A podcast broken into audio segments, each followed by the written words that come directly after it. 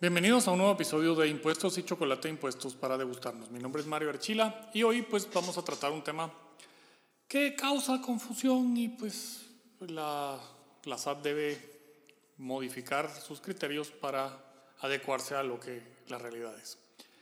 Partiendo del concepto de determinación tributaria, vamos a ver un par de los errores de SAT que deberían de corregirse y ayudarían muchísimo a que en el país las devoluciones de crédito fueran realizadas con muchísima mayor celeridad.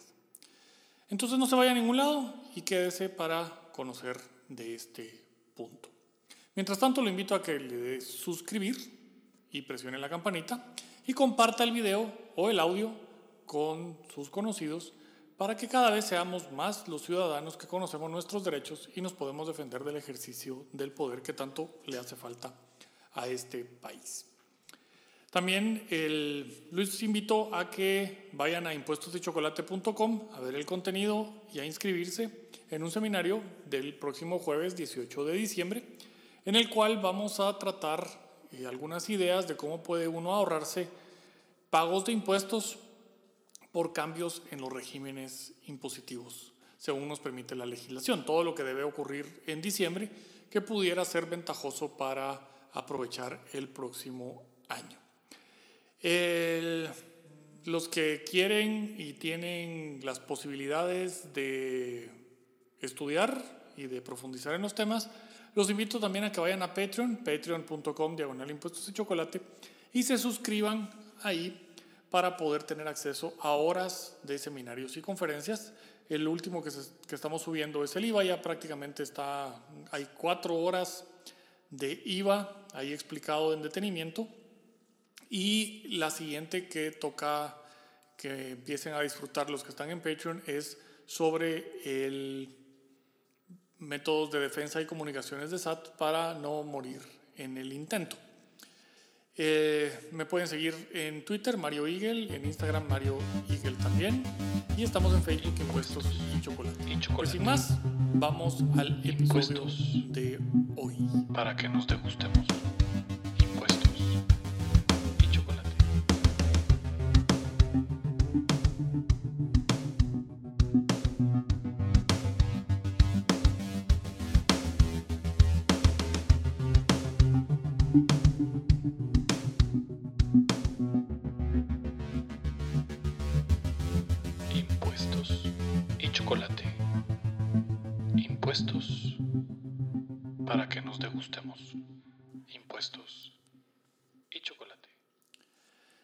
Como les decía, entonces el tema es eh, los errores de la administración tributaria cuando eh, interpretan leyes de impuestos porque aplican incorrectamente los términos como eh, o de las instituciones. Y vamos a partir de el de determinación de la obligación tributaria. Fuera vamos a dejar la discusión de si es una institución que debería ya ser modificada y superada, pero porque como decimos, es lo que hay. Nuestro sistema está hecho sobre el concepto de determinación de la obligación tributaria que está contenido en el artículo 103. Entonces, partiendo de eso, vamos a ver el, el concepto, nos dice que la determinación de la obligación tributaria es el acto mediante el cual el sujeto pasivo o la administración tributaria, según corresponda conforme a la ley, o ambos coordinadamente declaran la existencia de la obligación tributaria, calculan la base y su cuantía o bien declaran la inexistencia, exención o inexigibilidad de la misma. Esto pues nos, hace que haya ciertas instituciones, ciertos conceptos que tenemos que ir revisando. Para empezar, vemos que hay tres tipos de eh, formas de determinación por el lado del sujeto. El sujeto pasivo del contribuyente, la administración tributaria o ambos de manera coordinada. Y esto lo determina la propia ley. la función es establecer si existe la obligación tributaria, existencia de la obligación tributaria, la base imponible, y eso es el monto al que se le aplica la tarifa, y la cuantía. El resultado de aplicarle a la base imponible la tarifa nos da la cuantía de la obligación. También puede ser que sea el proceso de determinación nos lleve a declarar la inexistencia la exención o la inexigibilidad. La inexistencia, lo más sencillo es eh, revisar nuestras leyes, que son territoriales, fuente territorial tanto en el ISR como en el IVA, por lo que una persona, un guatemalteco que vaya a Costa Rica a impartir una conferencia y le pagan en Costa Rica, en Guatemala no tiene ninguna obligación tributaria al respecto. Tiene un problema eh, en Costa Rica, pero eso no nos, no nos incumbe a nosotros. Y el, por lo tanto no declaran el impuesto a la renta los ingresos que obtienen en el extranjero. No están dentro del ámbito de la ley. Por eso no existe obligación tributaria respecto a ingresos obtenidos en Costa Rica. Tampoco hay una obligación de emitir factura porque la ley del IVA obliga a emitir factura por las operaciones grabadas y esas operaciones son, según el hecho generador, la prestación de servicios en el territorio nacional y Costa Rica no es territorio nacional, entonces no se emite una factura, por ejemplo. Eso es determinar la inexistencia de la obligación tributaria. La exención, pues, pues en el caso de que se tenga la exención por dada, pero esos ingresos son exentos conforme a la ley. Por ejemplo, en, en la ley de eh, actividad exportadora y maquila, para algunas actividades está que esos ingresos obtenidos con la autorización del régimen, eh, como tal, un call center, por ejemplo, no tributan durante 10 años. No tributan impuesto a la renta durante 10 años esos ingresos. Luego tenemos eh, la inexigibilidad, porque puede ser que la obligación sea inexigible, porque ya transcurrió el tiempo. La prescripción hace inexigible una obligación de hace 8 años, por ejemplo, o de 9 o de 10. También hace inexigible los montos y el Código Tributario tiene ahí un procedimiento para que la Administración Tributaria declare inexigible una obligación tributaria. cuando hablamos de existencia de la obligación tributaria, pues tenemos que aclarar qué es la obligación tributaria. Y bueno, la obligación tributaria está definida en el artículo 14 del Código Tributario como el vínculo jurídico de carácter personal entre la Administración Tributaria y el sujeto pasivo, el contribuyente tiene por objeto la prestación de un tributo y nos define el Código Tributario tributo en el artículo 9 como la prestación comúnmente en dinero que el Estado exige en ejercicio de su poder tributario con el objeto de obtener recursos para el cumplimiento de sus fines. Aquí hago dos anotaciones. Comúnmente en dinero porque, por ejemplo, el impuesto de timbres fiscales no se paga en dinero. Uno no paga el impuesto de timbres fiscales cuando compra las estampitas. Uno paga el impuesto de timbres fiscales cuando pega la estampita en el papel, en el, documento afecto. Y por eso es que el impuesto de timbres fiscales se paga con estampillas, no en efectivo. Eh, eso es, digamos, importante de conocer. Así puede haber otras formas de pago en, algunos otros tipos de, de tributos. Y luego que habla que son recursos para el cumplimiento de sus fines. Como ya había mencionado, y ahí voy a dejar eh, en el, el link, aquí arriba va a aparecer en algún momento, el link para ese otro video que habla de los fines del Estado, en el que la obligación de pago de los ciudadanos deriva de la utilización del monto de los impuestos, de la utilización de eso de dinero. Si no es para fines del Estado, no estamos obligados a pagar. Entonces tendría que existir dentro de la ley y si hay mecanismos, por lo menos teóricos y, en la Constitución para dejar de pagar cuando el gobierno no está utilizando el dinero que recauda para fines propios del Estado. ¿Cuáles son los fines propios del Estado? Pues nos daría para, para un video, no en esta ocasión. El que también les dejo por ahí otro, porque ya he mencionado un poco ese, ese tema en algún otro video. La obligación tributaria surge con la realización del presupuesto del hecho generador previsto en la ley y esto es importante, primero porque se requiere de una ley para que se establezca cuál es ese eh, hecho generador. Y luego el, el hecho de que se requiera una ley, por tanto, porque la Constitución lo dice, eh, corresponde con exclusividad al Congreso de la República establecer los impuestos, arbitros, contribuciones especiales, como las bases de recaudación, especialmente las siguientes, dice a hecho generador. Lo que quiere decir es que nadie más que el Congreso puede establecer hechos generadores. El Código Tributario dice que se requiere una ley para que exista el hecho generador. La obligación tributaria nace cuando se actualiza el hecho generador que está contenido en una ley. Los reglamentos de, y ahí les voy a dejar también el que, porque no leo los reglamentos en materia tributaria, es otro tema importante, los reglamentos no pueden contener hechos generadores, simplemente no pueden, está vedado.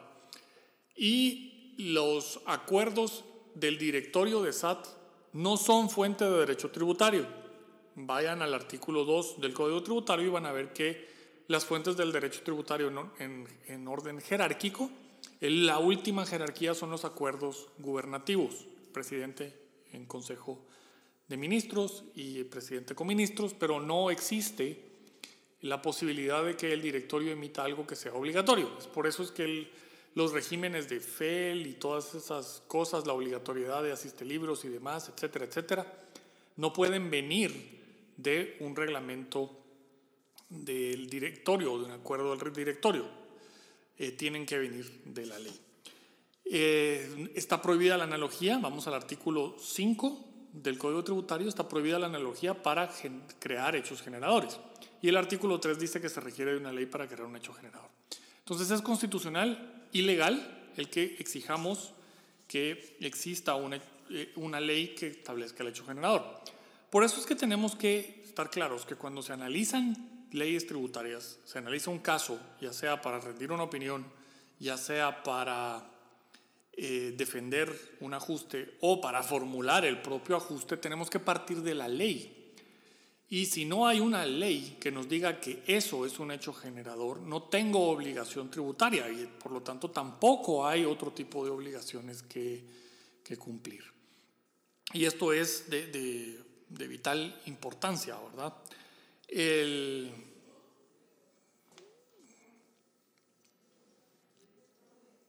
si no existe el hecho generador, entonces eh, no me pueden cobrar absolutamente nada. Es muy curioso que SAT tiende muchas veces a hacer ajustes basados en normas de exenciones, cuando el ajuste debe ser basado en normas de hechos generadores. Y ese problema y ese error se da muchísimas veces y eh, pretenden el cobro, digamos, pretenden las retenciones, porque hay una norma que dice que se retiene el 5% por eh, rentas generadas en en el extranjero, para poner un ejemplo. Pero nunca dicen cuál fue el hecho generador, porque la retención ocurre cuando es una renta de fuente guatemalteca, reputada fuente guatemalteca que se paga hacia el extranjero.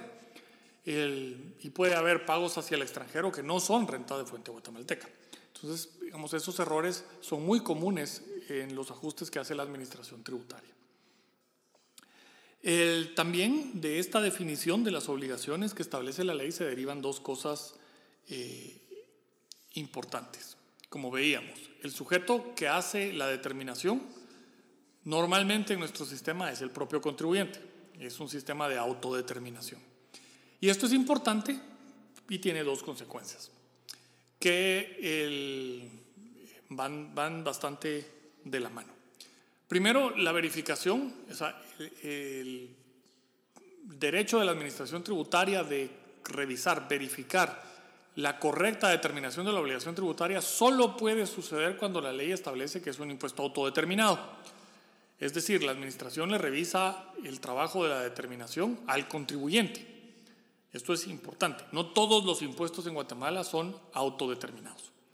Y luego tenemos que cuando se determina la cuantía, que es parte de la determinación, hay un monto líquido y exigible, tanto a favor como en contra del contribuyente. Y es erróneo, por lo tanto, y esto es el punto medular de, este video, es erróneo que la administración tributaria pretenda que cuando el saldo es a favor del contribuyente, primero tiene que hacer una auditoría y emitir una resolución. No se necesitan resoluciones para establecer que un monto es líquido y exigible a favor del contribuyente, como tampoco se necesita una resolución para establecer que el monto es líquido y exigible a favor de la administración tributaria en los impuestos que son determinados por el contribuyente. Eh, imagínense eso, sería emitir una, hacer una declaración y presentarla a la Administración Tributaria y que la Administración Tributaria primero audite, emita una resolución diciendo que está correcto y luego cobre el impuesto. No, es una vez determinado, ahí está la cuantía del impuesto y esa es una cantidad líquida exigible, a favor o en contra. Entonces es totalmente erróneo el criterio en el que solo hay, saldo líquido, solo hay líquido y saldo líquido y exigible a favor del contribuyente cuando la administración en un impuesto autodeterminado hizo una auditoría y emite la resolución. No es, no es correcto, no es conforme a la ley, no está acorde a lo que les comentaba ya del principio de, eh, el, concepto de determinación de la obligación. El, y esto nos lleva a que el IVA y los pagos en exceso de impuesto a la renta, por ejemplo, pueden ser acreditados de manera automática. Y recordemos que así estaban los mecanismos en las leyes, en el artículo 71 del impuesto de la renta anterior del, del 2692 y en los procedimientos de devolución del artículo 23 en adelante de la ley del IVA, en su redacción original, si la administración tributaria no respondía en un monto de días después de la solicitud de devolución, se tenía por resuelta favorablemente. Y esto pues era eh, así porque la ley devolvía de manera automática, entendiendo que el concepto de determinación era en el que se establecía la cuantía. Entonces, la administración tributaria yo solo le quedaba eh, poder luego verificar, porque siempre va a tener la posibilidad de verificar a posteriori para las acciones de cobro, por si fue mal determinado y es cobro, y las sanciones correspondientes, o las sanciones por fraude, por defraudación, si el contribuyente hizo algún acto fraudulento para la obtención de sus créditos a su favor. El, ven lo que se solucionaría si la administración tributaria entendiera el concepto y esa presa de, de, crédito del IVA que está ahí trabado y que causa hasta actos de corrupción, ya como ya lo vimos en el 2015 con el caso de la línea y demás, eh, desaparecería porque se entendería que por las mismas mediciones de riesgo que le hacen al contribuyente para efectos de si lo auditan o no lo auditan, determinar si auditan o no auditan los requerimientos eh, de devoluciones o devuelven y auditan posteriormente. Y esa presa eh, de crédito no existiría, nunca hubiera existido porque se entregaría automáticamente. Me van a decir, pero es que lo que pasa y si miente. No, todos los contribuyentes del IVA, toditos, determinamos créditos a nuestro favor de manera inmediata todos los meses. Y eso es lo que compensamos contra débitos. Entonces, que el otro sea un crédito que puedo usar para pagar impuestos sobre la renta, porque así me dice eh, la ley que puedo pedirlo en efectivo para compensar eh, contra futuros pagos de impuestos, es lo mismo que llenar la declaración del IVA y poner ahí que tengo crédito a mi favor y compensarlo contra débitos. Si se ve, funcionaría de manera automática, no habría presa y hasta nos bajaríamos la corrupción solo con entender el concepto. Y por último, pues eh, también hay impuestos que determina la administración tributaria, como el impuesto de primera matrícula. Esa es la ley específicamente dice, lo recibe los documentos y la administración tributaria determina el impuesto. Eso quiere decir que no hay procedimiento de verificación sobre la determinación del impuesto. El procedimiento es, SAT determina el impuesto, me dice que son 100, me manda y me notifica los 100 y yo los pago. El procedimiento de verificación es si cumplí con esos 100.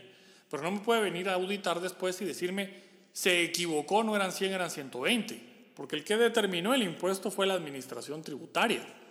Por lo tanto, es imposible que eso eh, nos, nos dé lógicamente el camino. Y de ahí, pues obviamente, si la administración tributaria se equivocó en la determinación de un contribuyente, es una responsabilidad del funcionario empleado público de la Administración Tributaria resarcir el impuesto que no cobró y caer con las sanciones que correspondan, tanto las sanciones tributarias como las eh, sanciones del servicio civil que le corresponde o las sanciones penales que pudiera haber en su caso. El contribuyente no puede ser sancionado por una omisión o por mora en el pago de tributos que la administración le determinó incorrectamente. No puede ser. ¿Por qué? Porque las sanciones, artículos 77, 79 y 80 del Código Tributario, nos indican, y los vamos a poner aquí en pantalla, nos indican que la responsabilidad es personal y como es una responsabilidad personal, se requiere ser el autor, haber hecho lo que ocasionó la omisión del pago de tributos, que es una determinación incorrecta detectada por la administración. En este caso es una determinación incorrecta hecha por la propia administración, detectada por la administración. El que es responsable de esa deuda, de esa sanción por esa infracción, es la propia administración tributaria en la persona de su funcionario o empleado público que hizo esa determinación. pues este es el, el episodio de hoy. Espero que sea y haya sido de utilidad. Los invito de nuevo a que vayan a Patreon, patreon.com impuestos y chocolate, para ver conferencias eh, completas y demás. Los que nos siguen y nos escuchan en Spotify o en Apple Podcast, también suscríbanse para no perderse los eh, episodios semanales. Aquí en el canal estamos todas las semanas. Y el, espero también que me manden sugerencias de temas al correo redes arroba impuestos y chocolate. Impuestos chocolate. Mi nombre es Mario Archila y esto fue Impuestos, Impuestos. Chocolate, impuestos para degustarnos. Para que nos degustemos.